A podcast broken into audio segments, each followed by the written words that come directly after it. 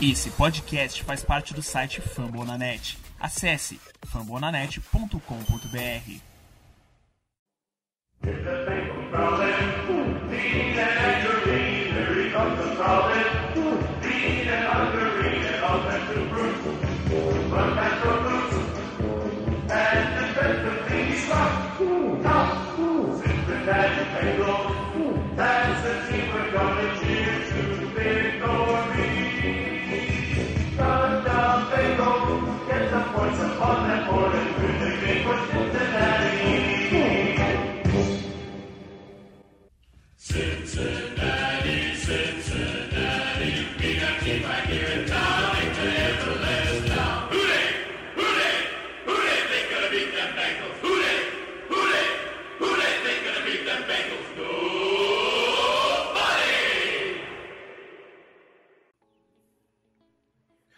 Olá, seja muito bem-vindo ao podcast Ruday BR, a casa do torcedor do Cincinnati Bengals no Brasil.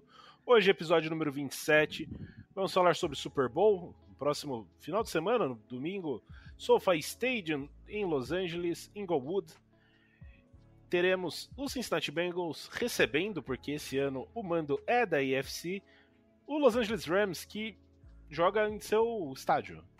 E para repercutir um pouco disso, temos aqui Lucas Ferreira, uh, temos Conrad Aleixo. Como estão, meninos? O tempo tá passando por aí, porque aqui o relógio tá parado. É verdade, Ricardo, boa noite. Boa noite, Conrad. Conrad. Conrad. É, Conrad.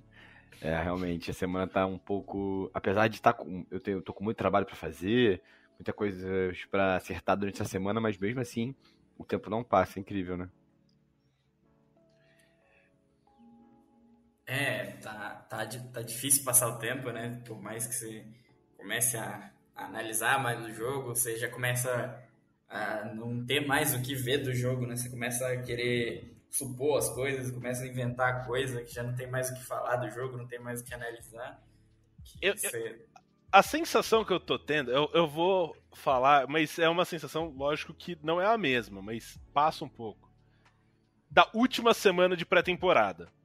Aquele assim, tudo que tinha pra analisar já foi analisado. Você só quer que comece logo essa bagaça. Normalmente você quer que comece a temporada, a gente quer que comece o Super Bowl no domingo.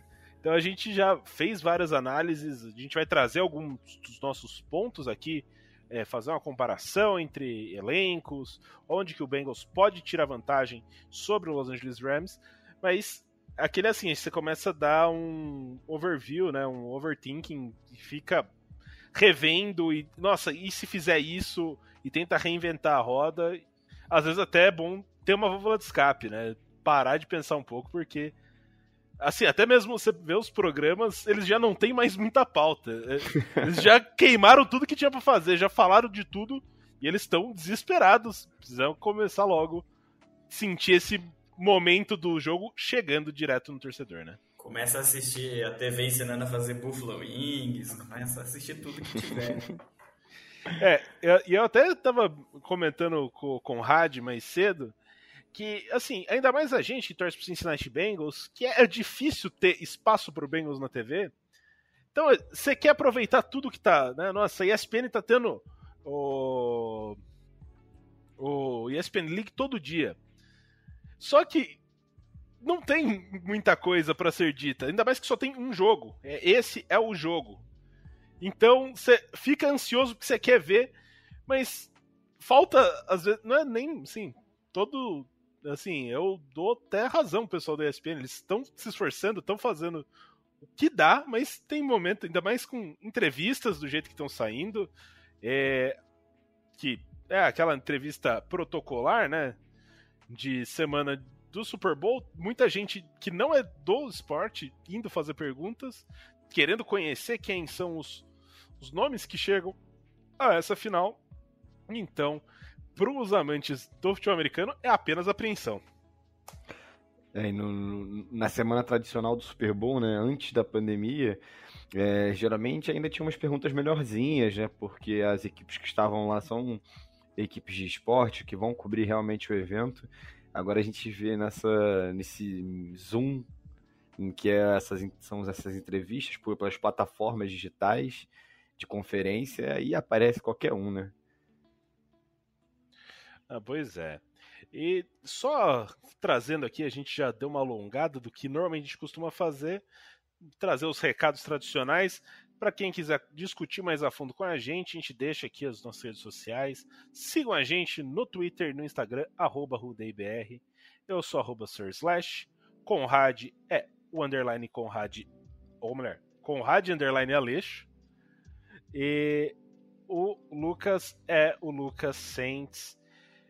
E também, né, venham participar do grupo dos torcedores Cincinnati Bengals, o grupo que tem crescido muito, né? A gente tem conseguido todo dia, pelo menos ali, um novo integrante.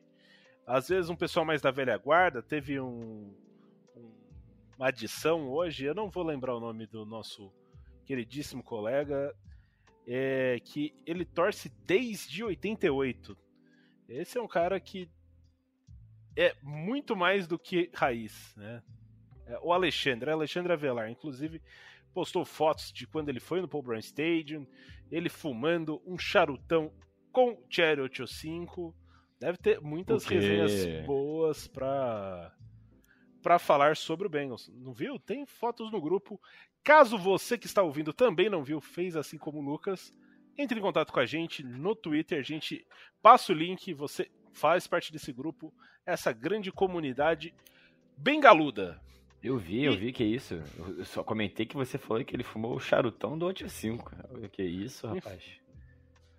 Calma lá, né? 85. Ah, tá, melhor, melhor. Oh, melhor. fa falando em charutos e Bengals, é, eu vi alguém sugerindo, não sei se você viu isso no Twitter, alguém sugerindo que façam o Bob Esponja fumando um charuto em homenagem ao Joe Burrow caso ele ganhe o Super Bowl. Porque ele ganhou muitos MVPs. E daí eu falei, cara, eu falei assim, nossa, isso seria sensacional, mas é completamente deturpar a ideia de um desenho feito para crianças, né? Ele foi eleito o MVP dos MVPs, né, da temporada. É, eu vou dizer, eu gostei, né? Porque como o Bengals tem um um núcleo jovem né, bastante numeroso. Né, então tem o Evan McPherson, que tem ali um, um rostinho de 19 anos de idade. É, o Joe Burrow, que está em sua segunda temporada na, na liga. O Jamar Chase, que está em sua primeira temporada e é mais jovem. Então acaba assim que muitos desses, é, desses atletas ganharam e se importam muito né, com, esse, com essa questão. Muitos deles eram é, fãs da Nickelodeon, então fãs de Bob Esponja e Companhia Limitada, então parece que eles curtiram bastante ser, estar nessa, nessas interações com o pessoal da Nick fazendo os NVPs, né? Então, vamos falar agora, né? A gente já trouxe aí um pouco de humor, um pouco de descontração, vamos falar um pouco sobre mais sério, né?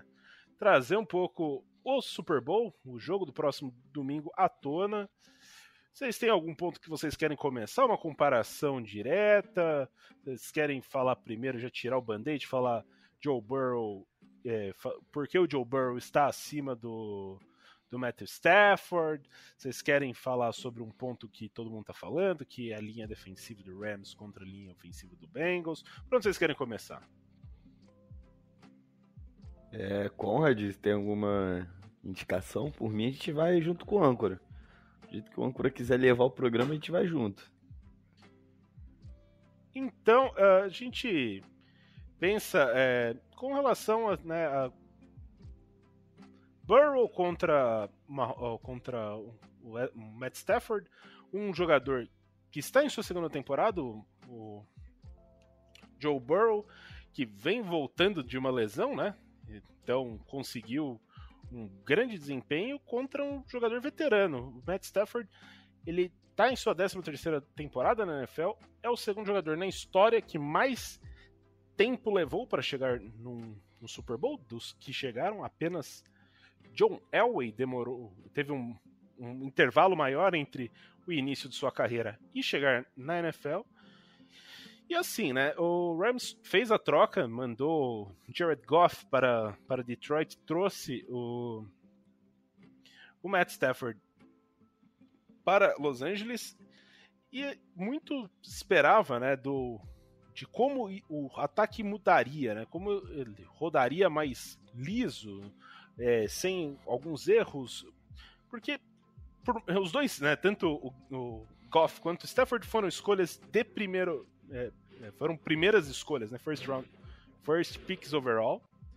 E mas uh, em Detroit o Stafford conseguiu mostrar o seu talento, apesar de estar num ambiente muito de terra arrasada. Então, estando cercado de, de melhores jogadores, né, mais talento ao seu redor, é esperado que ele tenha um desempenho melhor. Então, é, assim, ele tem um, uma questão, né? Ele tem, ele traz para o Rams uh, um, bra um, braço muito forte. Ele tem trabalhado bem é, é, às vezes num play action, então ele consegue fazer isso funcionar de uma maneira adequada. E também a questão de ser clutch, né? O pessoal fala muito da quantidade de viradas que ele tem na sua carreira. Lógico, ele vai ter uma quantidade elevada em números absolutos, porque é, está há 13 anos, né? São poucos jogadores que estão há tanto tempo na liga. Mas ele muito elogiado nessa questão, mas tem que levar em consideração que do outro lado temos Joe Burrow, o Joe Brr, Joe Cool, e, ou Chiste, ou qualquer coisa que a Ari Aguiar ficará muito feliz de escutar nesse podcast. vocês, vocês concordam? Quero saber a opinião de vocês. Burrow de um lado, Matt Stafford do outro. O que, que a gente pode esperar desse duelo de quarterbacks? É, desse final de semana. Principalmente, assim, trazendo um pouco para o nosso ouvinte, um pouco do Stafford, né? Porque eh, ver o Burrow tem sido o nosso, o nosso passatempo nos últimos seis meses, basicamente. Né. É, a gente vai. Como você vai comentando um pouco sobre o Stafford, ele teve um dos grandes recebedores da, dessa nossa geração, né? É, Megatron. foi o Cal, é, Megatron Calvin Johnson. Ele foi um dos grandes jogadores da, da história na posição, eu não, não tenho medo de, de afirmar isso. Mas o time do, do, dos Lions, por muito tempo, não teve jogo terrestre.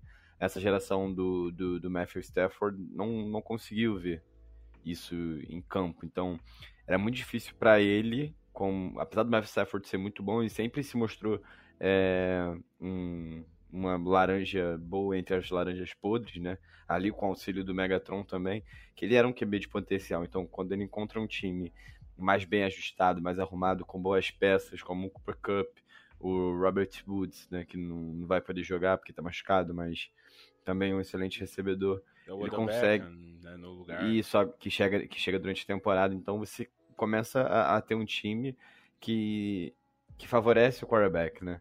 Só que o, o, talento dele nem de longe se compara com, com o talento do, do Burrow. O que, o, jogador, o que todo mundo espera do Burrow hoje é, não era algo que se esperava do, do Matthew Stafford no começo da carreira. Logo após o draft, ou já nos 5, 6 primeiros anos ali de carreira, ele nunca é, foi um quarterback que todo mundo pensou, ah, com certeza vai ganhar dois, três Super Bowls, como não é o tipo de coisa que se pensa do, do Burrow. Então, quando a gente para para analisar esse matchup de talvez quem seja o melhor, é, a gente vai levando pelo talento, é o Burrow e, e ponto. Não, não, acho que não tem muita discussão. Quando a gente para para analisar a temporada, foram dois QBs que tiveram altos e baixos, né? O, o Matthew Stafford começa muito bem, depois em certo momento da temporada ele cai, agora nos playoffs ele volta a jogar bem. O Burrow começou a temporada tropeçando, depois ali da bye week, mais ou menos depois do jogo, depois, no primeiro jogo da volta da bye week, né, que foi contra os Raiders, ele vem vem arrasando, vem, vem voando baixo e fazendo uma coisa bem que o Stafford não fez durante a temporada, que foi cuidar da bola. O Burrow começou a cuidar muito bem na bola ali depois do jogo dos Chargers, em especial para frente. Ele ficou alguns jogos sem nenhuma interceptação. Acabou sendo interceptado no, nos playoffs só na, naquele drop do Pirine contra os Titans. Então, isso mostra como o Burrow tem escolhido melhor os seus passes. Flertou com algumas interceptações contra os Chiefs, sim, mas jogou muito bem no, no restante dos jogos. Então, quando a gente fala de um matchup entre Stafford e, e Burrow, Stafford, inclusive, que é o QB com mais interceptações na temporada, é, os Bengals têm um favoritismo. O Stafford pode ter uma experiência maior do lado dele, mas não acho que seja algo que supere o talento e a experiência que o Burrow também tem. Jogador de, de LSU jogou, jogou em S, na SC, né, na conferência mais forte do futebol americano universitário. Foi campeão do, do, do college football, foi vencedor também do Fiesta Bowl. No segundo ano de carreira está no Super Bowl. Então acho que essa discussão aí é. Eu vou até deixar um pouco, vou ter, parar de falar para ficar alguma coisa pro, pro Conrad falar, né? É, e quando a gente fala do Stafford, a gente tem que lembrar que esse ataque era um ataque que já funcionava com o Goff, né? Por mais que a gente saiba que ele não é um QB tão bom, a gente sabe até onde o Rams chegava com o Goff. Então, o que ele traz para esse time não é uma mudança de patamar, né? É, um, é o time acabar errando menos, tendo... É claro que aparecem mais os erros de interceptação, de fumble, mas acabava que o Goff deixava em campo algumas jogadas que deveriam ter entrar, sabe? Aquele passe no meio das zonas que precisa ser um pouco mais preciso, e isso o Stafford consegue fazer. E, tipo, ele não é um, um, cara tão, tão, tão talentoso que sozinho muda o patamar de um time, mas você conseguir eliminar esse, esse fator de erros e de falta de execução já, já muda bastante o patamar do time, né? é, por mais que ele já esteja aí há mais tempo na liga, né, tenha um pouco de experiência, ele não tem experiência com jogos grandes, né? Acho que no college ele não chegou a jogar a, a final e, e, nesses anos todos no Lions nunca teve um jogo tão grande, né, quanto tá tendo agora com o Rams. Então, é, experiência só por jogar jogo treino não, faz tanta diferença assim quando é um Super Bowl, né? É, e assim, por mais. Ele até jogou na SEC, jogou em Georgia, foi primeira escolha geral, mas era outro momento, assim. Ele não chega com o hype que o. que o Burrow traz e a situação que o Burrow viveu ali no final do seu, da carreira do college e no começo da carreira de NFL. É, então a gente vê o Burrow tendo um desenvolvimento que acaba sendo um pouco mais rápido, né? com relação a isso, a estar em grandes palcos, é, até às vezes mais. É, a gente até comentou no, no podcast especial é, na primeira edição do. Né, que fez, a gente fez um esquenta ontem, que no pelo lado do, do Rams, tal, por mais que tenha jogadores que tenham estado, uh, que tenham jogado, né, tenham fardado é, no, no, no Super Bowl 53, que, por exemplo, Aaron Donald, um um. Não, não, o Von Miller ele chegou recentemente, né? O Von Miller vai ser uma referência. Ah, tá, do, do, último, do último do, do Rams. É, exato, do último do Rams, você vai ter principalmente o Aaron Donald, né? Então acho que o Robert Woods, eu acho que já estava lá na época, mas eu não tenho certeza. O Andrew Whitworth, com certeza estava lá.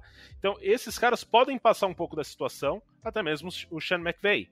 Mas ao mesmo tempo, são poucos jogadores que passaram por uma situação de estresse, principalmente o Stafford. O Stafford em Detroit, ele passou 13 anos onde a, a situação de estresse dele era chegar em playoff.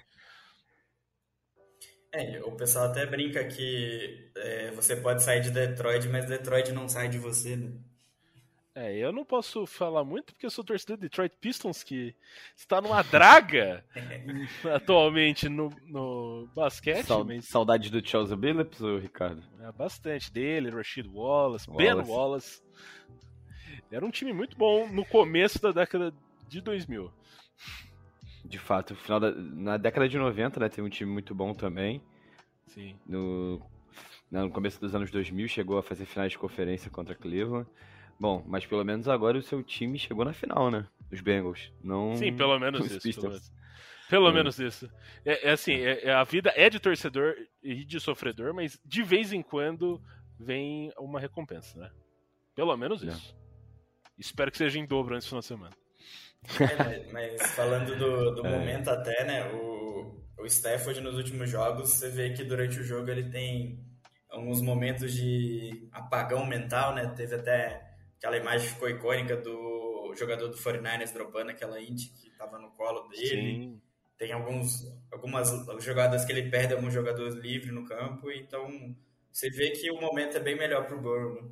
Até mesmo o jogo contra o, Ram, ou contra o Bucks, né? Que o Rams consegue abrir uma vantagem bastante elástica e tem interceptação, tem fumble, é, snap errado.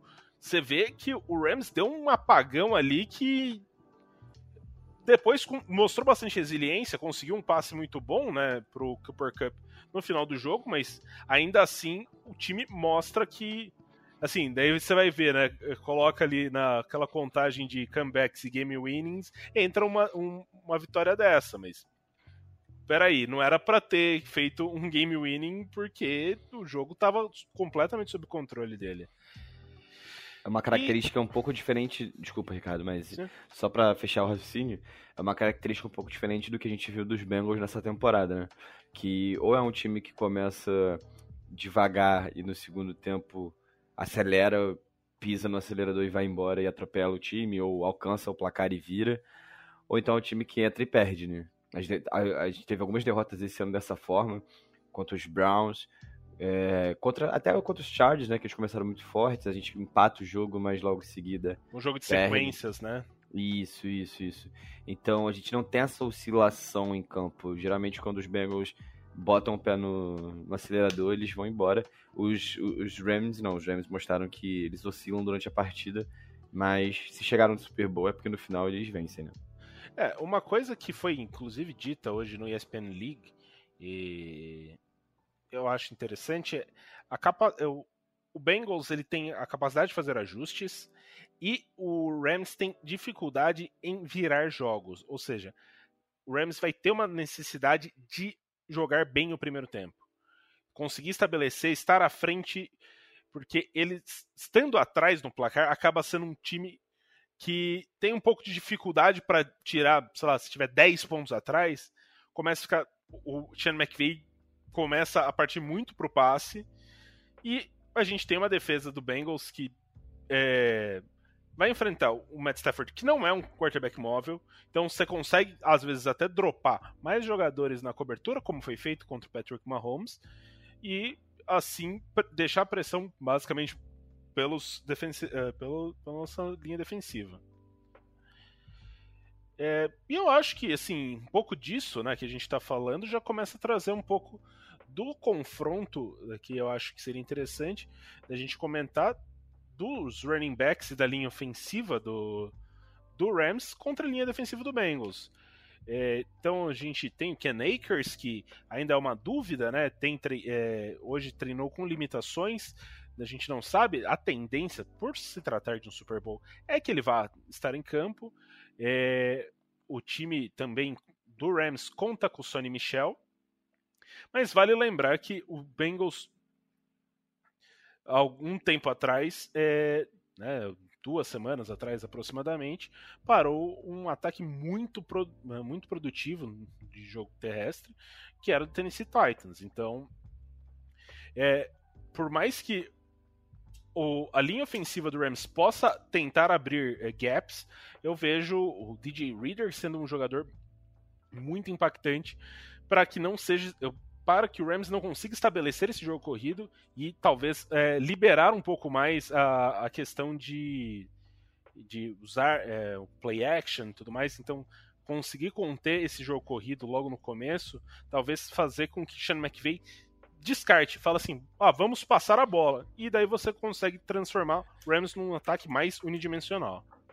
É, Uma uma das grandes críticas que o Sean McVay recebeu essa temporada é que não, não só o Sean McVay, mas a galera de West, West Coast, Coast. Offense é, é esquecer o jogo corrido, né? Durante a partida se empolgar com um ataque aéreo e esquecer o jogo corrido. Bom, tendo dito isso, é, o- o plantel de running backs, assim, é, se a gente for comparar os dois running backs dos, dos Rams com os dois running backs dos Bengals, é, eles têm eles têm uma média melhor, né? Sonny Michel e Ken Akers, apesar da gente não saber como o Ken Akers vai voltar da lesão. Enfim, é, eu acredito que o jogo terrestre dos Bengals é, é, é dificultado tanto pela linha, mas como a gente já destrinchou aqui várias vezes no, no podcast durante o ano, é, a, a corrida, a corrida por fora dos tackles, né? É, é do, do Mixon é espetacular. Quando ele tá é, em campo aberto, é muito difícil taclear ele. Ele tem aqueles jukes, aquelas mudanças de direção disponíveis para lados muito rápidos. É, o nossa, a nossa DL é muito boa contra o jogo corrido, muito boa. A gente tem BJ Hill, a gente tem o DJ Reader ali no meio. É, não tem mais o. Que, é um...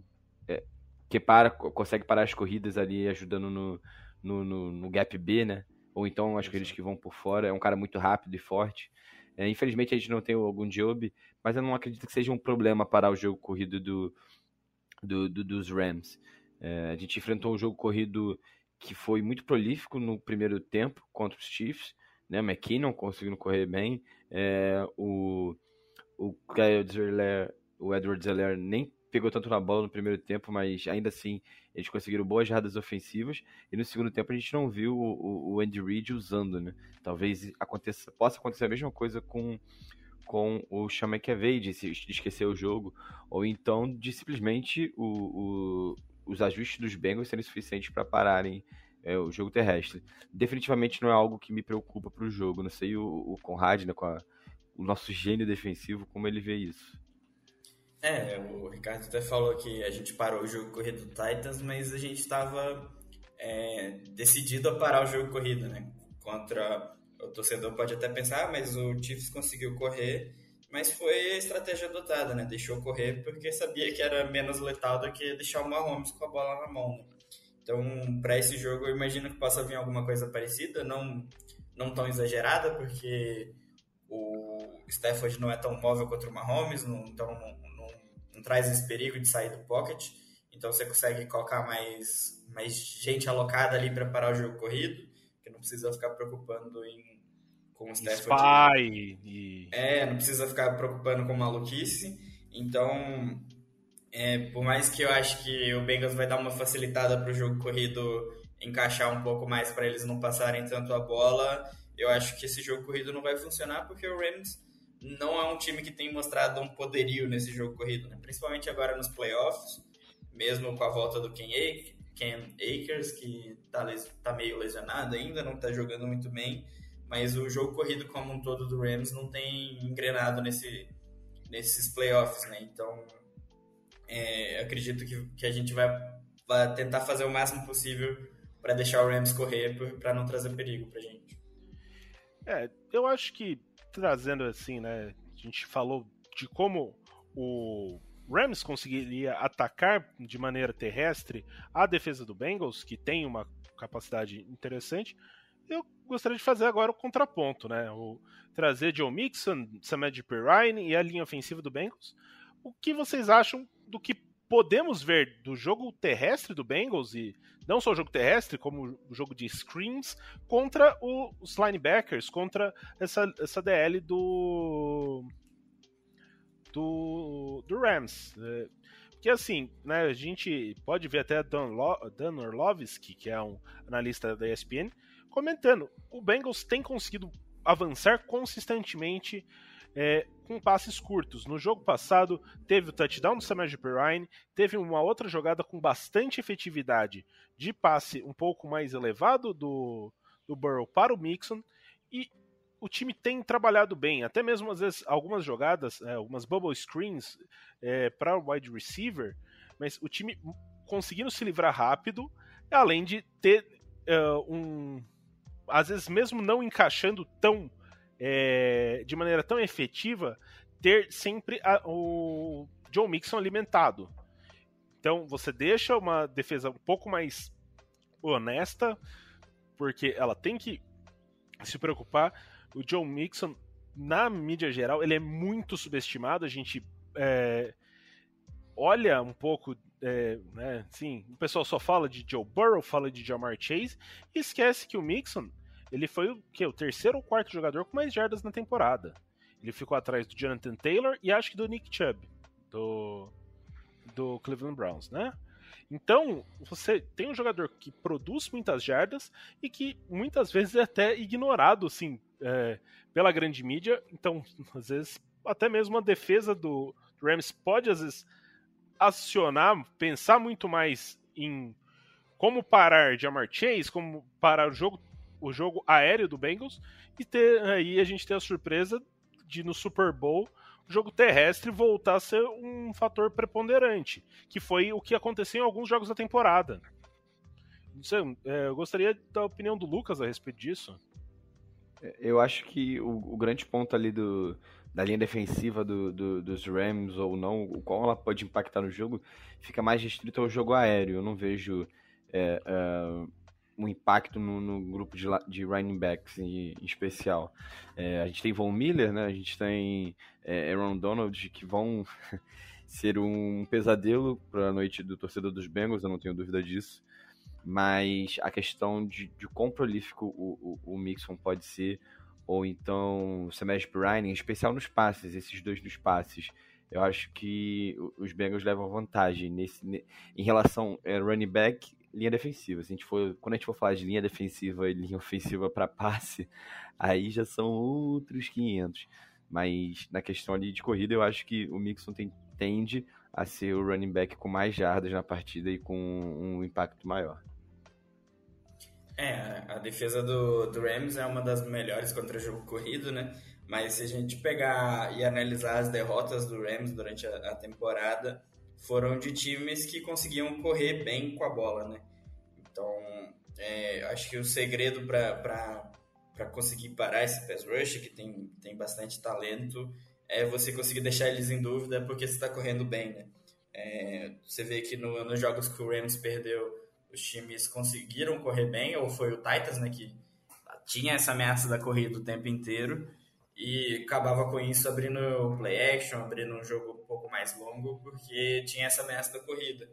Então, eu acho que para mim é o principal matchup da, da, do jogo, o Zach Taylor parar de usar jogo corrida pelo meio e conseguir correr bem pelos lados. Né?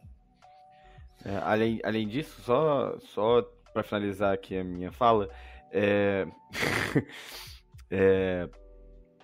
Ih, rapaz, ó, ia, ia falar mentira, até esqueci o que eu ia dizer. Ah, lembrei. O, o grupo de linebackers do, do, dos Rams não, definitivamente não é o melhor da liga. Inclusive o dos Bengals, que é contestado por, por alguns analistas, é melhor que o do, dos Rams. Então, assim, a partir do momento que a corrida, se ela passa ali pelo, pelo meio, os Rams se tornam um time que perdem muitos tackles. Então, tá aí mais um, um ponto positivo para os Bengals e negativo para os Rams nessa batalha do jogo terrestre. É, e o Mixon a gente sabe que é um running back que no espaço consegue fazer os, os, os defensores errarem os tackles, né? Então se você consegue tirar essa ADL da corrida para os linebackers ali, é quase aquela habilidade no meio do Madden, né? A primeira de graça que o Mixon vai, vai embora. Né, e ele tem cortes muito bem feitos, né? A gente pode eh, mostrar assim para nosso ouvinte, é, se ele for na internet procurar o touchdown que ele fez contra o Tennessee Titans, você percebe um corte muito bem feito, que ele acaba criando uma angulação que é, a, fica difícil para ser tacleado, ele consegue bons avanços. Eu queria saber do, do Conrad, é, por mais que Super Bowl não é muita hora de você fazer uma, inven uma invencionice. Mas você é, consegue ver uma questão de o Bengals tentando utilizar uma, uma empty formation, é, trazer o, o Chris Evans como um, um, elemento de surpresa, ele que é um running back que tem um, uma, uma capacidade de receber a bola e até mesmo alinhar às vezes como wideouts, é, para às vezes até trazer um, um matchup um pouco diferente, começar ali como um, né, três, três wide receivers, uh, um tight end e um running back, ou quatro wide receivers e um running back, e daí depois ele ir para a lateral fazendo um spread, né, e daí fazendo com que a defesa fique muito mais exposta. É, antes de responder essa pergunta, só complementar do jogo corrido que eu lembrei agora, é, um dos problemas da secundária do Rams também é conseguir taclear né, em campo aberto. Então, você tem o Ramsey, que não, não é um jogador conhecido por não gostar muito de taclear no jogo corrido, e nossos wide receivers bloqueiam muito bem, né? A gente viu o Chase, o Boyd e o Higgins bloqueando bem a temporada inteira, então é um matchup também que dá para explorar correndo por fora, né? Quanto às invencionices, né? Eu, eu espero bastante que a gente corra bastante em shotgun, que não, não corra tanto em formações pesadas, porque a gente precisa manter a, a ameaça do, do passe curto. Né? E no último jogo o Zach Taylor já tinha conseguido chamar um pouco mais as corridas em shotgun, é, por mais que elas ainda eram pelo meio, então eu não sei como, como tá o time em correr em shotgun em outside zone. Talvez não tenha, não, não esteja muito encaixado, tá, por isso não estejam chamando tanto. Mas é, principalmente se o Zoma não tiver 100%, é, seria uma ótima contar com o Chris Evans, né? Que a gente sabe que é mismatch para qualquer um, ainda mais contra os linebackers do, do Rams, ia fazer bastante estrago ali pelo meio, que é um dos maiores problemas que a secundária do Rams tem, que é, é jadas depois da recepção ali pelo meio do campo. Sabe o que eu lembrei agora, o Conrad? Da gente falando no começo da temporada sobre os running backs é, plantados como wideouts. Aí foi algo que a gente viu depois pouco da temporada, né, desde o jogo dos Lions. É, foi depois que o Chris Evans machucou, eles parecem pararam. Né? Acho que o Mixon não se adaptou tanto e o, o Pirine a gente já viu que não, não adianta muito, né?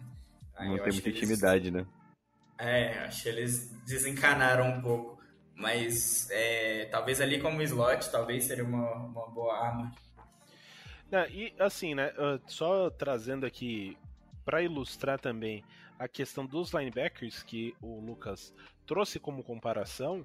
É uma informação que eu vi é, hoje na, no NFL Total Access. É, o Logan Wilson, ele com, com, os números dessa temporada, né, somado a temporada regular com playoff, ele é o primeiro jogador desde 2015 a conseguir 125 tackles e 5 interceptações. O último jogador a fazer isso foi Luke Kuechly. E muita gente considera o Luke Kuechly aí que é inclusive nativo de Cincinnati, um jogador nível Hall da Fama. Ok, estamos só no segundo ano de, de Logan Wilson, mas um jogador tão criticado por alguns aí dessa imprensa, talvez ele precise um pouquinho mais de carinho, né? É, a gente foi, foi, um, foi um jogador que a gente elogiou muito no começo da temporada, né? Porque foi um. Foi, foi um, não vou dizer um espanto. Foi, foi um espanto foi um espanto pra gente ver como ele estava jogando naquele momento, porque na temporada de calor dele foi assim, uma tragédia, né? Só que esse ano ele tem sido. Ele foi sensacional no começo da temporada, teve seus altos e baixos, mas foi o que você disse agora, Ricardo. Olha os números que você trouxe. Um jogador que tá fazendo impacto, né? E nos playoffs, é, ele é o jogador que tem é, o maior número de tackles combinados. Ele participou de 30 tackles. Foram três partidas. Teve e é, teve interceptação Isso. que basicamente deu a vitória para a equipe contra o Tennessee Titans. É, faltando 20 segundos para acabar o jogo. Então, sim, isso mostra muito o impacto que ele está tendo dentro de campo. É, nós não temos um, um, linebacker elite e talvez seja a parte mais fraca da nossa defesa, mas a gente tem dois linebackers consistentes. Eles não vão ganhar o jogo e provavelmente isso não acontecerá como por exemplo o Luke Kuechly pode fazer, poderia, podia fazer né, na época que jogava, e outros linebackers da história da NFL, mas são dois caras que eles não costumam comprometer a partida, o que já é o suficiente para o resto da defesa, quando a gente tem Jesse Bates, Von Bell, é, Mike Hilton, o Tido, é, Retainer Anderson, Hubbard, é, eu vejo pelo menos dessa forma. É, e quem, quem acompanha o podcast há mais tempo aí lembra que no, no primeiro jogo eu fui um dos que criticou o Logan Wilson e depois disso ele ouviu, ficou puto e resolveu calar a boca de todo mundo. Foi, mas foi, foi incrível, né? Porque não foi aquela coisa de segundo ano, né? Foi durante a temporada que a transformação veio e foi uma crescente, né? Foi a cada jogo a gente via ele evoluindo e chegou no, no ápice na hora que precisava, né? Agora nos, nos playoffs. Né? E vale lembrar que ele passou por uma lesão num período uh, no early December, né? Ele basicamente ele se machuca no jogo contra o Chargers, que é no começo de dezembro, ele semana dia 5 do dia 10, e ele só vai retornar para a equipe depois do ano novo. Então ele o jogo que ele retorna é a partida contra o Kansas City Chiefs e mostrou, né, que ele teve um problema no ombro mostrou como está recuperado, ainda mais tendo esses jogos é, tão consistentes nos playoffs. É, então, é, agora que a gente já tratou um pouco das linhas ofensivas e do jogo corrido, é agora fazer para as linhas ofensivas com relação ao jogo, é, com o jogo aéreo, né? Que é o, o talvez o setor que mais tenha recebido atenção da, da mídia especializada a partir do Bengals, é, como parar Aaron Donald e Von Miller, né? Então acaba sendo um pouco disso. Foi perguntado para Frank Pollock em, em, entrevista. Não sabemos ainda se, é, como right guard, teremos Hakim Adeniji ou Jackson Carman.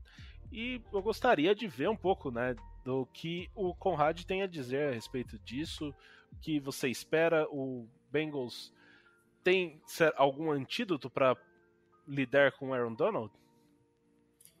É, com o Aaron Donald não tem como, né? Você tem que aceitar que ele vai fazer as jogadas dele e tentar minimizar o máximo que der, né? Deixar que as jogadas deles não sejam tão grandes, né? que o sec não seja para 15 jardas, que, que a pressão não, não vai atrapalhar o passe, né? Então, eu imagino que o Bengals vai ter aquele jogo de. Que, que nem eu disse do segundo tempo do Chiefs, que sabe que aquele, aquele buraco ali tá perdido e tentar alocar espaço para garantir que os outros estejam seguros para que a jogada possa acontecer. E eu acho que tá todo mundo muito preso nesse, nisso tudo. O, o Polo que até disse que, que não vê o que a, a mídia tá falando, que que não vê tanto mismatch assim, por mais que seja papo de técnico querendo motivar os jogadores, a gente sabe que tem um, um mismatch bem grande, né? Principalmente o lado direito ali, que, que o Rams tem gostado de colocar o, o Aaron Donald e o Von Miller ali naquele mesmo lado, né? Então, se você conseguir fazer os passes rápidos, conseguir é, o jogo corrido entrar, conseguir fazer essas coisas, você consegue uma outra jogada, você consegue fazer um passe longo, entrar porque esses jogadores, querendo ou não, eles vão cansar, né? Correr atrás de jogo corrido, correr atrás de um passe rápido para tentar dar o teco depois, é, acaba cansando bastante. E, mas eu acho que o, o, tá todo mundo muito preso nisso e acho que estão esquecendo bastante da nossa linha defensiva, né? Que tem conseguido bastante coisa, bastante pressão principalmente. É, ano passado a gente já conseguia bastante pressão, mas não conseguiu sec esse ano, além de conseguir o sacks, a gente está conseguindo mais pressão ainda, né? Então, eu, a linha ofensiva do Rams, por mais que seja uma linha estável, o Stafford também sofreu 30 sacks, né? que é um número até razoavelmente alto, né? Então, a gente sabe que o Stafford sob pressão costuma trazer seus erros para jogo, né? Sente um pouco a pressão. Então, acho que é, é, acho que é muito mais do que o, o que a DL do Rams consegue fazer na OL do, do Bengals é o, o quanto a DL do Bengals vai conseguir impactar esse jogo. É, eu acho que se a DL do Bengals conseguir causar pressão no Stafford só com os homens ali da frente, né, os quatro que botam a mão na terra, digamos assim, se a gente conseguir fazer isso, é, a gente pode ver um, Stafford bem afobado. Mas é bom lembrar que o Stafford ele é muito bom contra blitz, então evitar situações, é, usar muita blitz será o ideal. Deixar mesmo o jogo na mão do, do Trey Rennickson, do Sam Hubert, do BJ Hill ou do Jay Reader, quem tiver ali na, com a mão na terra. Quanto ao lado, pensando na, na OL dos Bengals como é, protetora de passe, realmente o, o mismatch é absurdo. Mas que equipe não vai ter um mismatch absurdo quando se tem do outro lado Von Miller e Aaron Donald? Talvez sejam dois dos, sei lá, top 5 é, da última década como pass rush. Não, como pass rushers não, né? Porque o Aaron Donald não é pass rusher em si, mas de linha defensiva. É, são dois caras sensacionais. Quem viu o Super Bowl de 2016, o Super Bowl 50, viu que o, o, o, Von Miller fez com o Ken Newton, então é, ele, todo mundo sabe do potencial dele, não é novidade para ninguém. O Frank Pollock, eu concordo com, com o Conrad, deu um, aquele papinho de treinador, né, para não desmotivar a equipe, mas é, é, explorar. Uma coisa que eu aprendi com os Bengals desse ano é que é uma equipe que sabe maximizar o, o que tem de bom e minimizar o que tem de ruim. Então, os ajustes que a equipe tem feito durante todas as partidas, em especial nessa fase final da temporada, mostraram isso. Explorar o lado negativo da equipe adversária, maximizando o que você tem de bom. Se os Rams são um time ruim, é, em passes curtos, na screen, em passes entre os números ali no meio do campo curtinhos, por que não explorar isso? Por que não dar esses passes rápidos nos running backs, nos wide receivers? É, os Bengals tentaram alguns passes na screen para o Jamar Chase, por exemplo, esse ano outros passes para o Boyd com o, o, o Higgins e o Chase bloqueando, jogadores da OL também saindo para bloquear. Então esse tipo de coisa tem que ser explorada para você minimizar a potência do seu adversário. Se você não der, é, se você der pouco, olha, Burrow, você vai fazer um passe rápido. O Von Miller e o Aaron Donald não vão chegar no, no, no Joe Burrow. Então assim, quando você não pode fazer alguma coisa, você não vai conseguir fazer e pronto. Se, se, se, o Aaron Donald não pode chegar no Burrow, não tem tempo de chegar no Burrow porque o Burrow vai passar a bola rápido, não vai ter sec, ponto. Vamos, vamos maximizar isso. E do mesmo jeito que a gente que, que o Conrad falou de ah, o jogo deixar o jogo unidimensional é, é, é bom para defesa, né? Quando a gente estava falando do jogo corrido, de qual time era melhor. É, quando os Bengals têm essa essa visão de vamos fazer alguns passos curtos, para a defesa não ficar viciada no fundo, para a defesa trazer é, é, o, o, grupo de cornerbacks para frente, trazer a secundária para frente. Isso também maximiza o, o, o time. É, você quer chover um pouco no molhado, e eu digo chover no molhado o ano inteiro, mas é, eu, eu sei disso. Mas os Bengals terem o controle do jogo é essencial, ainda mais no, no Super Bowl. É, eu entendo que é um time que consegue voltar, que é um time que não se entrega, que não desiste, mas ter o controle da partida desde o início fará os Rams errarem mais.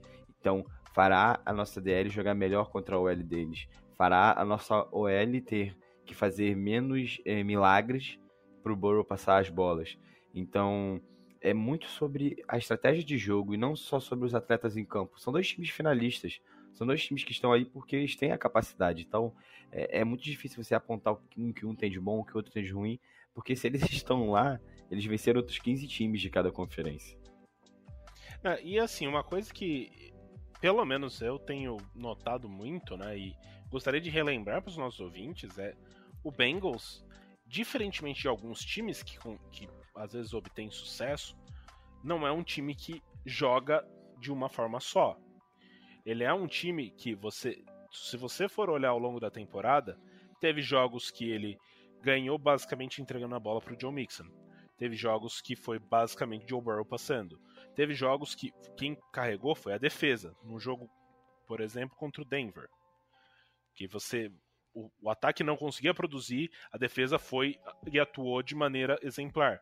Você pega um jogo contra o Tennessee Titans. A defesa contra o jogo corrido funcionou muito bem. Você pega o segundo tempo, tanto no jogo em Cincinnati quanto em, é, no Arrowhead Stadium, contra o, contra o Kansas City Chiefs a defesa conseguiu jogar muito bem contra o ataque aéreo de um dos principais ataques aéreos da liga. Então, eh, o time consegue fazer muito bem ajustes durante o jogo e eu acho que tem bons game plans. Talvez uh, os ajustes falte alguma coisa logo no começo do jogo, mas o plano de jogo é muito bem criado. Você consegue entender muito bem tanto que Zach Taylor quanto que Luan Arumo estão pensando quando olham os adversários. Depois, quando você para e olha, é, é, acaba sendo uma, uma coisa mais ou menos nesse sentido. É, e você falando que isso traz também um pouco da, da questão da gente ser torcedor, né? De desesperar, de querer que o time faça as coisas de um jeito diferente, sendo que em campo você vai ver as coisas de outro jeito, né? Que nem o jogo contra o Chiefs, que estava todo mundo desesperado, que estava correndo muito, e, e no final foi uma, do, uma das coisas que ajudou o ataque a ficar em campo, né? De conseguir é, descansar a defesa, por mais que o drive não fosse além do field goal, é, as corridas ajudavam a gastar relógio e a defesa descansar para realmente parar o Chiefs. Né?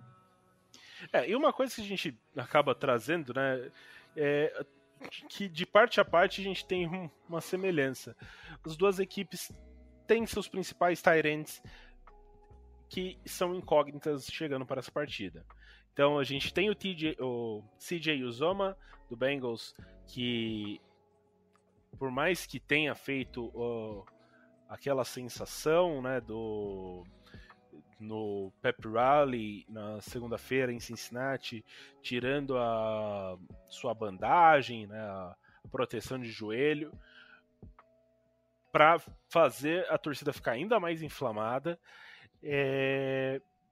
Enquanto isso, Tyler Higby também não tem treinado. E mesmo com o CJ Uzoma fazendo toda essa esse, esse espetáculo tudo mais, não treinou também.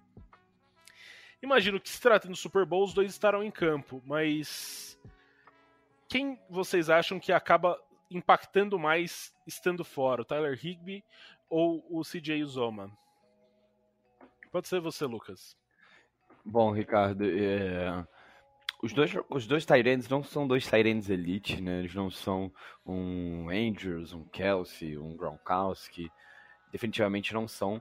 Mas eles são dois Tyrants que eles ajudam no, no jogo das equipes. São dois é, Tyrants honestos, eu diria. É, eu acho que a presença do Higby para pro, os Rams é muito mais técnica do que pro, seria o, o, o, o Zoma para os Bengals. Eu acho que a presença do Zoma é, é algo assim mais sentimental, é mais de liderança do, do, do personagem que, que ele exerce para a equipe, né? Que ele exerceu durante toda a temporada. Então, eu não sei se impacta tanto o jogo dos Bengals quanto impactaria o Rigby, por exemplo, no do, do, do, dos Rams. Obviamente, os Bengals perderiam é, passes no meio de campo, né? A gente teria basicamente o Boyd para fazer é, esses catches. O Higgins mostrou que também sabe fazer nos últimos jogos, mas não sinto que seja uma falta tão grande para os Bengals. O problema, eu acho que o grande problema aí, para as duas equipes nesse caso, é não ter um Tyrant de reserva minimamente bom. É, a gente tem o Drew Sample, dos Rams eu confesso que eu nem sei quem é, não sei quem, quem, quem é esse sujeito. Então, é, so, se o Higby não puder jogar e se o Zoma não puder jogar, basicamente é um jogo sem Tyrants, no máximo Tyrants de bloqueio. É, hoje ficou se especulando. O Gronkowski disse que gosta muito do Burrow, né? Que, que acha que ele é o próximo QB, o QB do futuro e tal. E aí já começaram a especular eles nos Bengals. E, cara, se viesse, seria um prato cheio para a equipe, porque realmente é um dos setores que tem menos profundidade nos Bengals é, é o, o tight room. Até porque o CJ Uzoma é um jogador que após essa temporada será free agency, free, será free agent, né? Então, a tendência é que ele fique, até por ter muita identificação com a franquia e a cidade, mas também não, não só isso pode ser um. É, você tem que levar mais fatores em consideração do que apenas a identificação, a liderança dele dentro do vestiário, né? É, o, o Rigby é aquele Tyrande que, que é um pouco mais consistente que o Zoma, né? Vai ter ali cada jogo suas 20, 30 jardas, numa, umas seis bolas ali que mandam para ele. Mas ele acaba que é mais uma, uma válvula de escape do que realmente envolvido no plano de jogo, né? Enquanto o Zama é aquele, aquele jogador que ou ele está envolvido no plano de jogo ou ele não está, ele não está ali para ser válvula de escape do Burrow. Então você vê que ele ou ele tem jogo que ele completamente desapareceu, ou ele tem aqueles jogos de 70, 80 jardas, por mais que os dois Tyrants tenham estatísticas parecidas durante o ano, né? Então, você vê que o, o Uzama é aquele jogador que é mais situacional, né? Que quando o time tem aquele buraco, o Bengals aproveita e que é o caso do Rams, né? Então, eu acho que se os dois não jogarem, quem vai sentir mais falta vai ser o, o Bengals, justamente porque o Higby é aquele TE que tá ali só para preencher espaço e se se precisar, acabam jogando uma bola nele. Né? É, então a gente já começa, né? Começamos a trazer aí os alvos do tanto de Joe Burrow quanto de Matt Stafford. Começa uh, o, o matchup das secundárias contra os wide receivers. Então, de um lado a gente vai ter aí eh, Jamar Chase, o, o T. Higgins, o Tyler Boyd, enfrentando a secundária do, do Rams, que basicamente se notabiliza por dois nomes. Um deles é o John Ramsey e o Tyler Rapp, que, assim, por mais que ele é um jogador que tá voltando de concussão, ele tem sido o melhor dos, dos safeties do, do Rams. Ainda assim, eu acho ele um pouco abaixo do safety, se comparado aos safeties do Bengals. E enquanto isso, do lado do é, né, o ataque do, do Rams, a gente tem o, o Cooper Cup, né, que muitos defendem que estaria numa briga por MVP, que deve sair ainda né, nos próximos dias. Tem o, Odell Beckham Jr., tem Van Jefferson, que também tem tido problemas, não tem conseguido treinar com a, a é, uma consistência, né, com a carga total. E a defesa do Bengals já tradicional com é, Mike Hilton no, jogando normalmente nickel, o Eli Apple e o Shidobi Awuzie e Jesse Bates e Von Bell. Vamos agora começar com Conrad. O que você acha, Conrad, essa, esses confrontos de secundária contra os wide receivers? A gente tem os. Eu, eu acho que o corpo de wide receivers do Bengals é ligeiramente é, mais estável, principalmente por conta do Tyler Boyd. Eu acho que ele acaba sendo o fiel da balança se você for comparar os dois grupos de wide receivers, né? É, se você pegar só os grupos de wide receivers para para comparar entre os dois, o, o, do Bengals sai na frente, principalmente porque tem um, um jogador que seria wide receiver em qualquer time da NFL a mais, né? Que no caso seria o, o Tyler Boyd, que teoricamente é o, o terceiro receiver do, do nosso time. E, mas aí se você pega o matchup de, de recebedores contra a secundária do outro time, eu acho que aí realmente fica um abismo bem grande, né? Porque o, o que, os nossos, o, o, que os nossos wide receivers é de mismatch para cima da secundária do, do Rams é uma coisa inexplicável, né? Porque principalmente o Chase e o Boyd, que são jogadores que conseguem bastante jarda após a recepção, né? O Higgins é aquele recebedor mais de, de bola disputada, de bola mais alta, então acaba não conseguindo tantas jardas após a recepção, mas é essa secundária do Rams já mostrou muito durante o ano que, que simplesmente esquecem de alguém para marcar. Sempre tem alguém, sempre vai ter alguém livre. É, por mais que a gente fale bastante do Ramsey, que, que tem muita mídia, que aparece bastante, é, ele é só um, né? No meio de cinco, seis jogadores da secundária que, que vão precisar ter um, um bom desempenho para conseguir marcar to, todas as armas que o Bengals tem no jogo aéreo, né? Enquanto no, na secundária do Bengals a gente vê que por mais que os jogadores não tenham tanto nome, tanta, tanta, tanta elegância né, na mídia quanto, quanto o Ramsey, é, é uma secundária que está produzindo, né? Que está é, segurando os ataques produtivos da liga. É, a gente fala bastante, tem muita gente falando bastante que o Cup ainda vai conseguir suas 100 jardas, tem gente falando que vai ter 200, mas é, a gente viu Tarek Hill, Travis Kelsey e outros grandes jogadores serem limitados a um jogo mediano, né? E se você falar com qualquer coordenador defensivo da liga que sua defesa segura qualquer jogador para um jogo mediano, é, esse coordenador defensivo vai estar tá soltando fogos. Né? Então, é, é uma secundária que, por mais que o talento individual não se sobressaia tanto fora fora ali do, dos principais jogadores, né, que acaba que a profundidade conta bastante, é uma secundária que está realmente mostrando serviço quando precisa, independente de nome de quem está marcando quem. É, eu acho que a secundária dos Bengals é bem superior a, não vou dizer bem superior, mas superior a, a, secundária dos Rams. Eu acho que é uma secundária mais equilibrada. A gente tem um, um, bom nickel, que é o Mike Hilton, a gente tem um bom corner, que é o, que é o Tiro, que inclusive, segundo o, a, o grade, né, a nota do, do Pro Football Focus, ele só está 1.1 abaixo do, do, do Jalen Ramsey, que é tão falado pela mídia, e, com razão, é um ótimo atleta.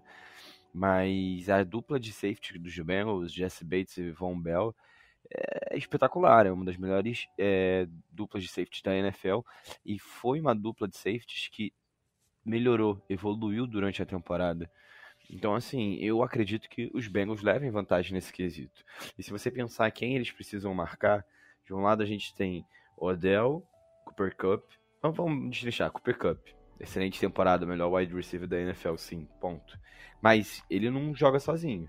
Tem o Adele, que se tiver uma boa partida, costuma jogar bem contra os Bengals, contra, né, na época de Browns ele sempre jogou bem contra os, os Bengals. E ainda temos o Van Jefferson. É, se você pega os dois grupos de wide receiver, como o Conrad disse, eu ainda acredito que os Bengals levem vantagem.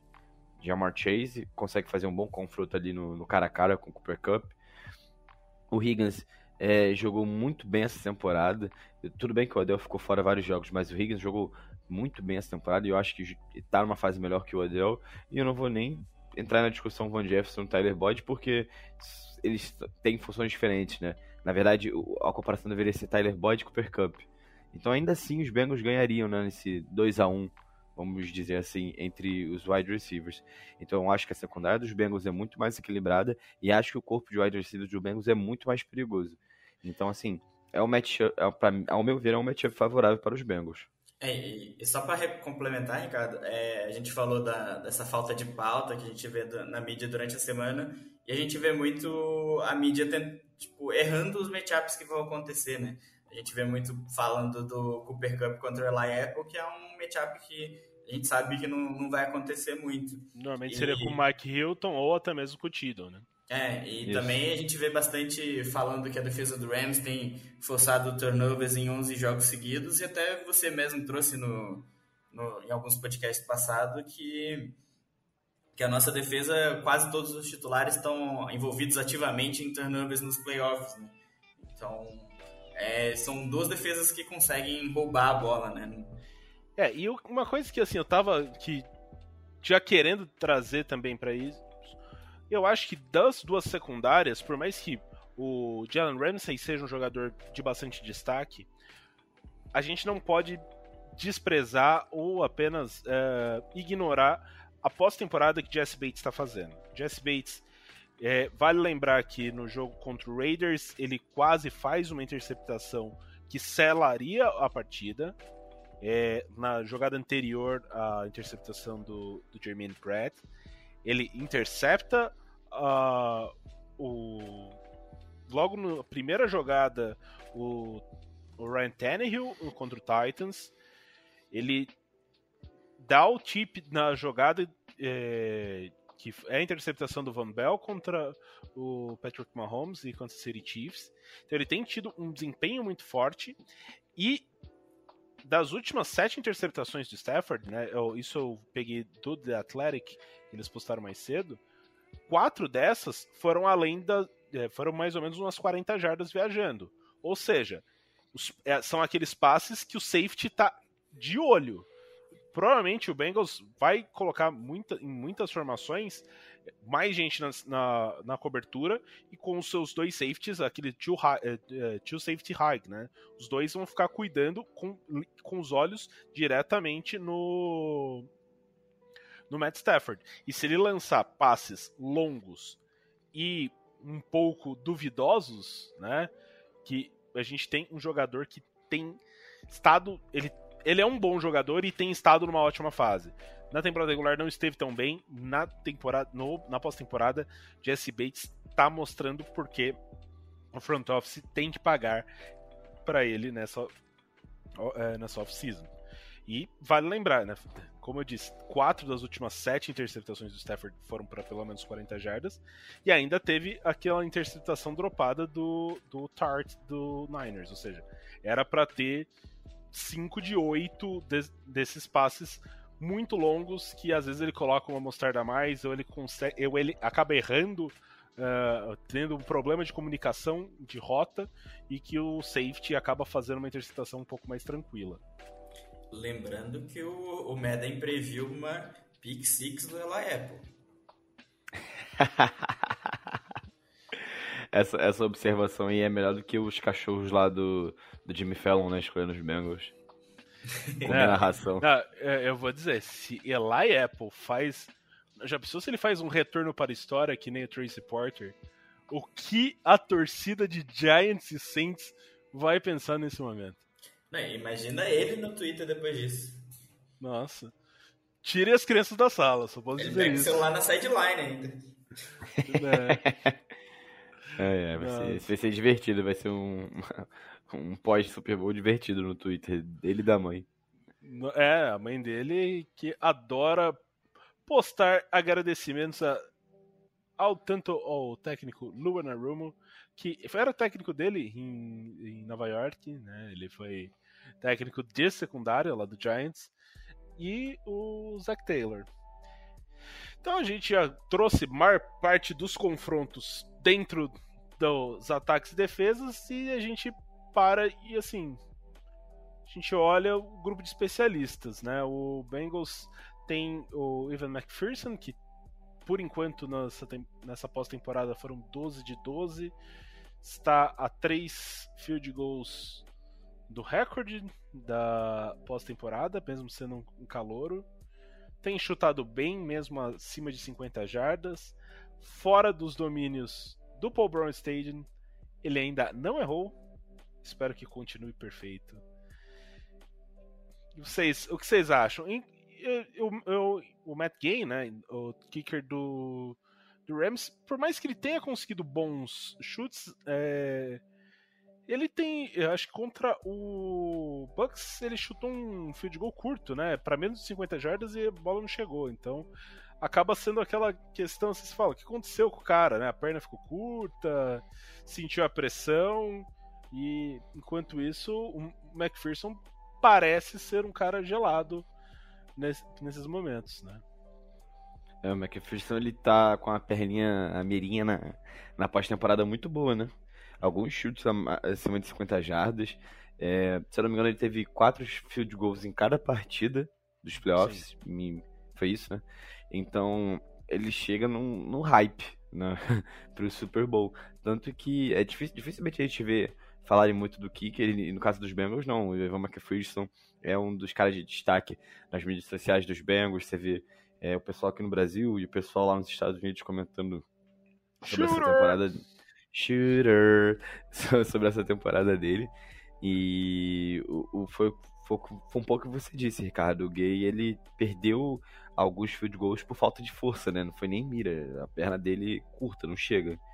É, mas quando a gente pensa em special teams, a gente também tem que basicamente falar dos, dos retornadores também, né? E foi um problema para os Bengals durante a temporada. É, agora no final, com a ascensão do time ali no meados de dezembro e no Super Bowl, não foi algo que a gente se preocupou tan- tanto. O Trent Chris Taylor Evans acabou assumindo. Chris né? Evans, o Trent Taylor também trouxeram uma estabilidade um pouco maior para os Bengals, mas muitas vezes na temporada a gente viu o retorno de burros que acabavam botando a gente antes da linha de 15, antes da linha de 20. No jogo contra os 49ers foi aquela tragédia. Foram cinco fumbles, eu acho que no jogo, e quatro, se, se eu não me engano, me, me corrija se eu estiver errado, foram do- dos Special Teams. Então. É, Sendo dois perdidos, né? Então. Isso, é, é, a gente não perdeu todos, mas a gente sofreu 4 ou 5 fumbles. Então, de lá pra cá, a equipe melhorou. É, eu não me sinto à vontade de opinar sobre o retornador do- dos. sobre o time de retorno dos Rams. Mas no quesito de, de kickers, eu acho que é uma disputa até injusta. É, eu lembro que o retornador do Rams, eu não. Inclusive, peço perdão aos nossos ouvintes, eu não vou, vou lembrar, posso até dar uma procurada aqui e não vou confirmar se realmente foi esse jogador. Eu sei que teve um retorno de. é, eu acho que retorno de punch para, para touchdown. E além disso, né, a gente fala de punch e, tem, e temos no time de especialistas do Bengals os dois jogadores mais experientes em idade e um grande torcedor do Bengals, que é Kevin Huber, né? É um dos jogadores que menos é citado é, pela torcida, porque o, se o kicker só é lembrado quando ele erra um field goal, o punter só é lembrado quando algo, uma catástrofe muito grande acontece. E o Kevin Huber, né? Ele inclusive depois da vitória contra o Raiders, ele postou um texto no Players Tribune falando a respeito da relação dele com a cidade de Cincinnati e com a franquia. Ele que é nascido em Cincinnati, jogou no high school em Cincinnati, jogou no universitário na Universidade de Cincinnati, então ele é um Bearcat. Foi draftado por, pelo Bengals e tem 36 anos, ou seja, ele está já. Não vou dizer que esse é o último ano dele, Se o Bengals escolhesse o Matt Araiza no draft, eu não ficaria surpreso. É... Mas de qualquer maneira, assim, ele tem uma carreira muito bonita e já pensou, né, assim, tendo uma idade um pouco mais avançada, não querendo aposentar já ele, que história, né? Ele consegue é, terminar o, o ciclo dele com um Super Bowl da cidade que ele tanto ama, tanto defendeu por tanto tempo. E ia ser uma aqueles assim, histórias épicas. É... E além disso, também tem o Clark Harris, que é o long snapper, também um dos mais veteranos. E esses dois acabam sendo muito do termômetro, né? Eles, junto com o Darren Simmons, que é o, o coordenador de Special Teams, são jogadores que estão há muito tempo e que acabam fazendo um pouco desse termômetro do vestiário e, e às vezes, galera, vamos seguir essa linha. Olha, já passei por essa situação e muito disso, né? O Terry Simmons, o, o Kevin Huber falam muito de como o vestiário do Bengals é diferente em 2021, 2022.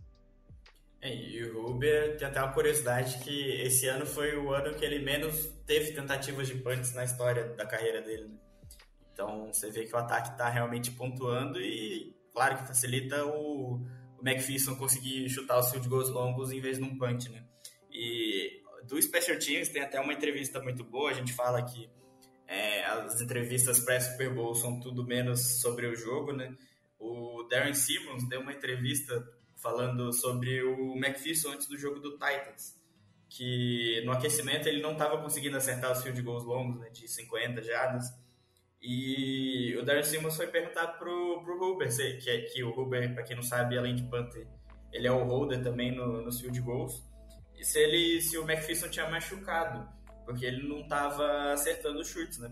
Aí o Ruben, não, ele só tá com a chuteira errada, ele vai trocar no vestiário, tá tudo certo. Aí ele perguntou, mas por que, que ele tá com a chuteira errada no aquecimento, sabe? Aí durante o jogo foi chamado um field goal longo, né? O primeiro field goal lá contra o Titans. E o McPherson falou, não, fica tranquilo que, que vai tá tudo certo. Foi, fez o field goal, virou pro, pro Simmons na sideline. Fica tranquilo que a confiança voltou, agora não erro mais. Então, você vê que esse time, o, clima dos jogadores com a comissão técnica é um clima bem leve, né? Por mais que tenha a hierarquia tudo, os jogadores se sentem à vontade com os técnicos. E isso, né, do até já trazendo um assunto que não é muito de Super Bowl, até uma pauta já pós o Super Bowl, e até foi comentado hoje no, no ESPN League, como o vestiário e o Bengals estar sendo uma franquia vencedora, como pode trazer é, se, se, tornar um destino desejável para jogadores que estejam na free agency. Então, o Bengals pode muitas vezes trazer um jogador que quer brigar por título e estaria normalmente mais disposto a ir para outros é, outros destinos em outros momentos, né, em outras temporadas, mas o Bengals, até por, por conta do ambiente que o Zach Taylor acaba criando e ser um time vencedor, é, né, a gente até não fica muito acostumado a falar a respeito disso, fica até emocionado, é, mas tá nesse momento acaba gerando um interesse maior de outros. Então, a gente até comentou já do Gronk, é, que teria falado a respeito do Joe Burrow. É, tem bastante. É, a gente já viu o Noah Fent fazer comentários é, elogiando como o, o Burrow tem jogado, por mais que ele não seja um free agent nessa temporada. Então, assim, a gente acaba vendo um pouco de como esse vestiário é contagiante a, a alegria, a união e como outros jogadores querem estar nesse meio, né? É, é, os Bengals, eles por muito tempo não tiveram um grande atrativo, né, para trazer grandes jogadores. Primeiro que a cidade de Cincinnati tem, sei lá, 300 mil habitantes e tem, tem o rio que passa lá, tem um sorvete gostoso e é isso, né? Não tem muita atividade para atrair um atleta de NFL ganha milhões e milhões durante algum, alguns anos. É, por muito tempo na, na época do Marvin Lewis, é, ele trazia os, os, os, renegados, né? O time basicamente da cadeia. Se você se meter em um problema e tem talento, procure Marvin Lewis que ele vai arrumar um lugar para você em Cincinnati. Mas agora a realidade é outra, né? É um time com, com, com talentos jovens já que estão mostrando seu valor, que estão mostrando que podem é, ganhar o Super Bowl. E tem um detalhezinho, Ricardo, que é, é, o talvez seja o maior, é o cap, né? O cap dos Bengals é, tem um espaço enorme para fazer contratações, para reestruturar contratos, caso precise. Não sei se quiser diminuir o salário do Hendrickson, conversar com ele. É, te, o espaço do, do, de folha salarial dos Bengals é um dos maiores da liga. Então dá para trazer Cortando um, um, o Trey Waynes, que provavelmente Isso. vai acontecer. Sim, que não, não conseguiu se provar. É, então você tem um espaço grande de, de, de, folha salarial, você tem um time talentoso que está em destaque na mídia, e você tem é, um, um, em especial o Burrow. O Burrow ele atrai atenção. Se ele atrai a atenção do torcedor, ele vai atrair a atenção também dos jogadores. Os caras querem jogar para ele porque sabem que ele pode liderar o time ao Super Bowl, como ele já fez na segunda temporada. É, a gente comenta algumas vezes aqui no podcast e pode até ser um pouco repetitivo, mas dificilmente esse time dos Bengals não vai ter um segundo, uma segunda chance de Super Bowl. É um time jovem, é um time talentoso. Se o Burrow jogou tão bem na segunda temporada, o que, que ele não pode fazer na terceira? Então esse é o tipo de coisa que atrai os jogadores. É, a gente nunca viu o Mike Brown abrindo muita carteira, né, para contratar a rapaziada mais cara, né, que cobra um saláriozinho maior. Mas dessa vez, e com levando em consideração a última free agent, né, que a gente trouxe Trey Rennickson, trouxe o Tiro, trouxe o Mike Hilton, outros jogadores, é, pode ser uma nova era em Cincinnati.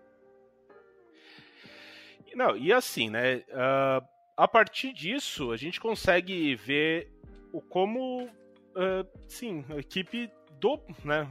Assim, a gente consegue ver um pouco da cara de Zach Taylor, Luana Rumo e Brian Callahan, é, que é um grupo jovem de coordenadores, né? E enfre enfrentando também um grupo jovem é, liderado pelo Sean McVay, que inclusive o Zach Taylor vem da, da árvore do Sean McVay, né? Ele foi técnico de quarterbacks do Rams, então sob a batuta do McVay. Então a gente consegue ver muitas semelhanças entre as duas equipes, mas eu vou dizer, pelo menos nessa nessa pós-temporada, e uma coisa que Paulo Antunes disse no, no, no ESPN League, você consegue ver a diferença muito forte porque o Zach Taylor não parece estar desesperado, né? Então você vê alguns chamados de tempo, mas nunca ele está desafiando jogadas. Não, parece que está ali tudo tocando do, da maneira como é, tá, tá deixando acontecer. Enquanto você olha pro Sean McVay, tem pedido de tempo em jogadas duvidáveis. É... Desafios sem Desafios que você percebe claramente que tem a, a, uma resposta clara e ele tá errado, mas ainda assim ele entra. E você pega o jogo contra o Niners, poderia ter sido um jogo que o Rams se complicaria muito se tivesse precisando de um timeout no final do jogo e ele não tendo ele tendo queimado muito desses eh, timeouts antes, né? Por mais que seja um técnico que tem uma experiência, né, já tá ali há mais tempo como head coach, tanto que já chegou a um Super Bowl, é, tem também o fantasma que o Super Bowl que ele disputou, nossa, que nó tático que ele levou, né? É, ele até deu entrevista falando que aprendeu bastante com, com o Super Bowl que ele perdeu, que essa experiência pode ajudar ele agora, mas o que a gente vê é que nos momentos de pressão ele está cedendo, né? Seja não aquele colapso total, né, mas seja em alguns momentos chaves que podem fazer uma diferença bem grande no jogo. Né? Porque se perder dois timeouts em dois desafios que não eram para ter acontecido, realmente pode fazer uma diferença bem grande num jogo. A gente comentou, a gente ouviu muito essa semana sobre talvez quem seja o melhor técnico, que o, o Zac Taylor cai da, sai da árvore do, do, do McAvee, mas se você parar pra pensar, o Zac Taylor não cometeu esse tipo de erro durante a temporada, né?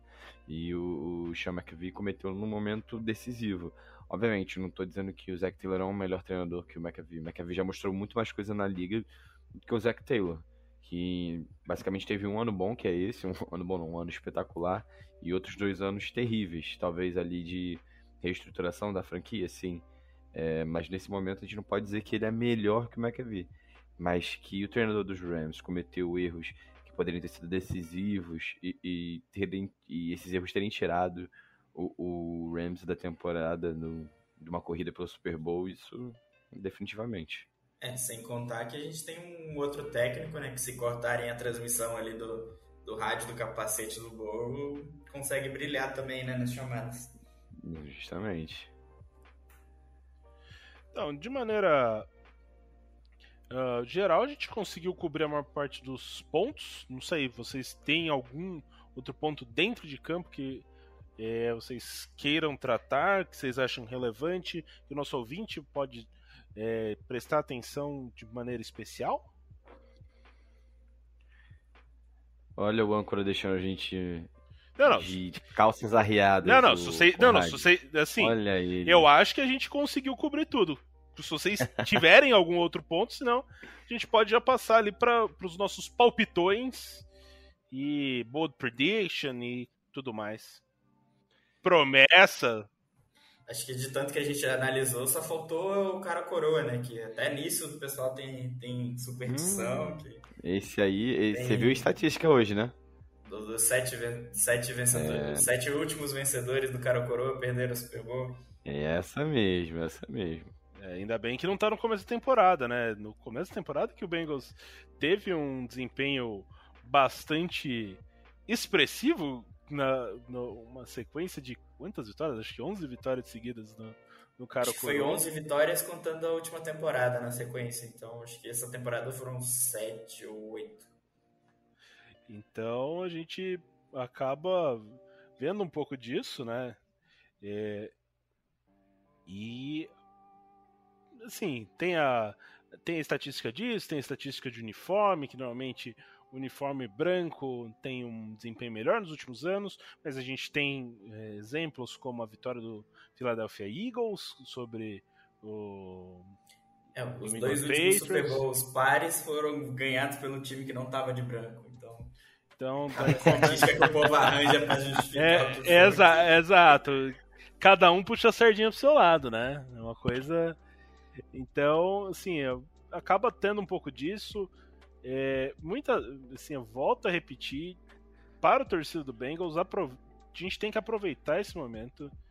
É, é gostoso, é como eu disse, a gente fica assistindo e às vezes até nem tem tanto conteúdo, mas como é o time que tem que ser falado nesse momento, a gente consegue ver uh, os comentaristas, até mesmo aqui da ESPN, né? Então, comentaristas em língua portuguesa, pessoal de outros uh, produtores produtores de conteúdo de outros, é, de outros sites, é, blogs, podcasts, que tem chamado a gente ou tem chamado outros torcedores do Bengals para dar um enfoque. Então, assim, eu acho muito legal esse momento e a gente tem que aproveitar. E, assim, o Bengals chegou em Los Angeles e em algum momento a gente falou, assim, eu já estive mais. É, desacre... Eu já estive em momentos que eu acreditei menos nesse time nessa pós-temporada.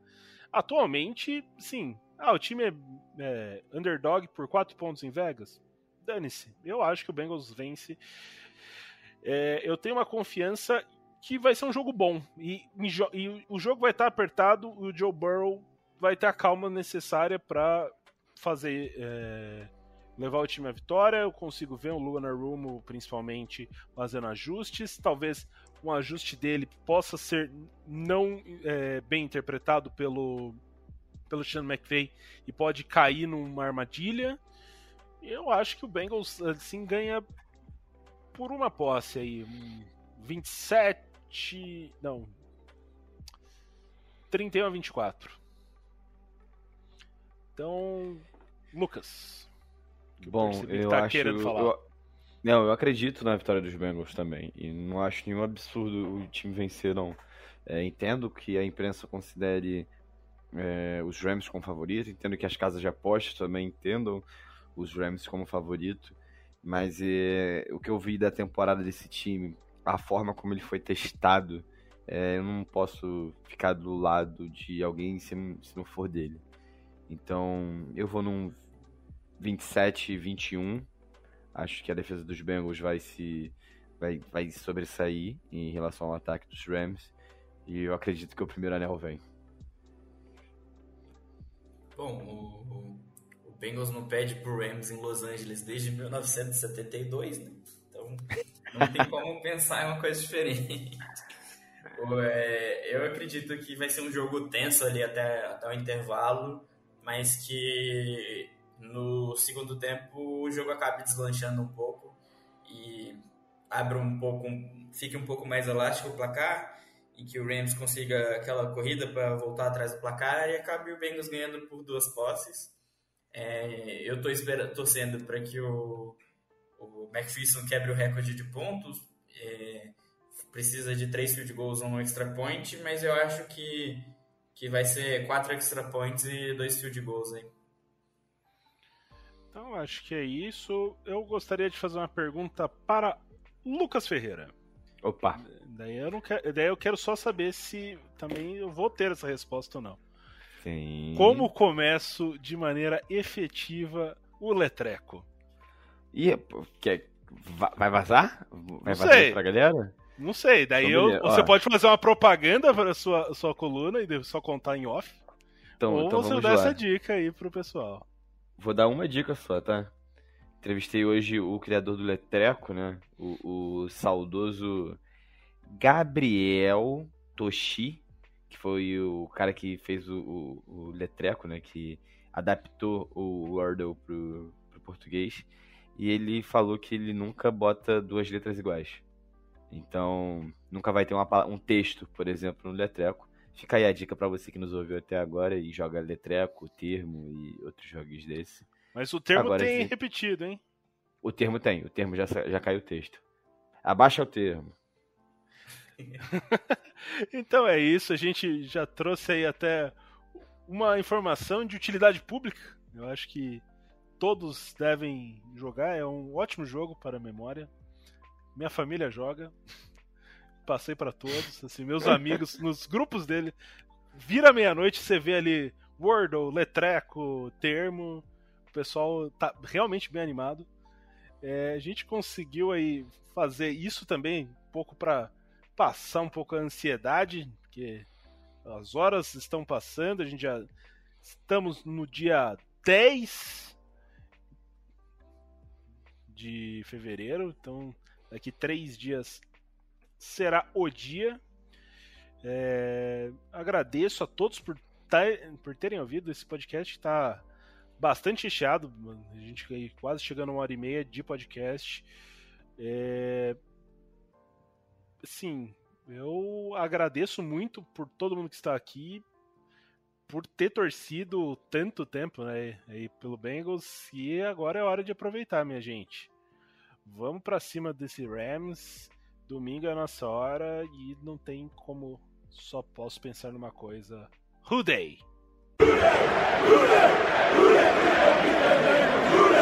Hooray!